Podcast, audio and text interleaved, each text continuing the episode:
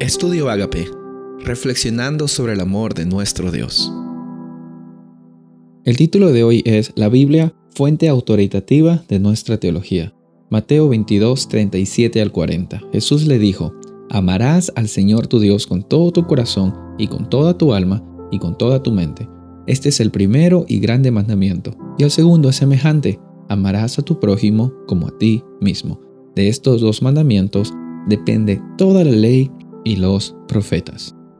Cuando Jesús estaba hablando de toda la ley y los profetas, se estaba refiriendo prácticamente a todo el canon o todo lo que componía las sagradas escrituras hasta el tiempo donde Jesús estaba viviendo, todo el Antiguo Testamento, como nosotros lo llamamos hoy. Y Jesús estaba resumiendo la ley, estaba resumiendo el carácter de Dios en una experiencia real que involucra todos los aspectos de nuestra vida, involucra las relaciones que tenemos con Dios y también involucra las relaciones que tenemos con los semejantes. ¿Y de dónde sacó eso él? Sacó eso de la Biblia. Sacó eso de la Biblia como su fuente, como su guía, como su brújula, como su luz. Y eso es lo que la Biblia tiene que ser para ti y para mí. Cuando usamos la palabra teología, a veces tenemos miedo a esa palabra porque aparentemente está conectada con un estudio muy profundo, un estudio muy grande, pero la realidad es que la palabra teología, teo y logos, significa estudio de Dios.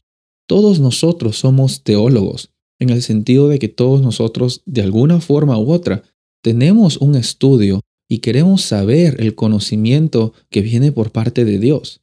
Entonces no tengas miedo de decir que tú eres teólogo, tú eres teóloga, quizás no fuiste a una universidad, a un colegio, algo especializado, pero todos somos teólogos, en el sentido de que cuando abrimos la Biblia, queremos saber y queremos tener esa experiencia con Dios. De la misma forma, nosotros tenemos que identificar de dónde vienen nuestras creencias, por qué creemos lo que creemos y también por qué hacemos lo que hacemos. ¿Cuál es la fuente de nuestra teología?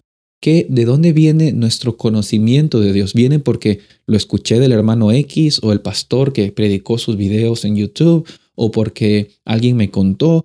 ¿Cuál es la fuente de la teología? Que siempre lo hemos hecho así, que no podemos cambiar o de repente escuchaste por otro lado que no está basado en la Biblia.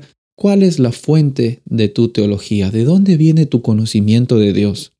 El llamado para hoy es de que tu fuente de teología sea la Biblia, tu fuente de conocer a Dios, que no te lo cuenten, como dicen algunas personas, que no te lo cuenten, tú mismo vívelo, tú mismo experimentalo, tú mismo ten esa brújula, porque nuestro corazón como seres humanos es muy engañoso, es muy cambiante, eh, no podemos confiarnos en lo que dice otra persona. Yo siempre le digo a mis queridos hermanos, a, a mis hermanas cuando predico, no me crean a mí, vayan ustedes a la Biblia, vayan ustedes y tengan esa experiencia personal con las Sagradas Escrituras porque no solamente consiste en escuchar palabras bonitas, sino también en primero verlas nosotros. La experiencia de los bereanos era una experiencia increíble. Incluso Pablo predicando, eh, podemos ver la experiencia de que ellos iban a la Biblia para ver si realmente lo que él decía era la realidad.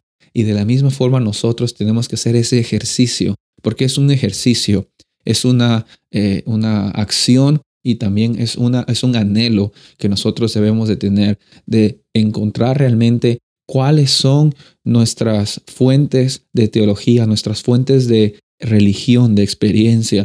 Y nos vamos a sorprender, quizás nos vamos a sorprender que muchos creíamos algo y cuando nos preguntamos de dónde viene, ah, quizás viene porque nos hemos acostumbrado, que no está mal, pero si ponemos eso como la única fuente de revelación, si ponemos nuestra experiencia como una experiencia que tiene que ser la mía y la de todo el mundo que es cristiano, ahí estamos en error. Que Dios nos ayude hoy día y en cada momento a tener esa fuente de autoridad por parte de la palabra de Dios y a ser bastante misericordiosos y amorosos con personas que están pasando por frustraciones y dificultades en su vida y quizás no tienen la luz y quizás no tienen la madurez espiritual que tú tienes. El llamado hoy es ser como Jesús. Soy el pastor Rubén Casabona y deseo que tengas un día bendecido.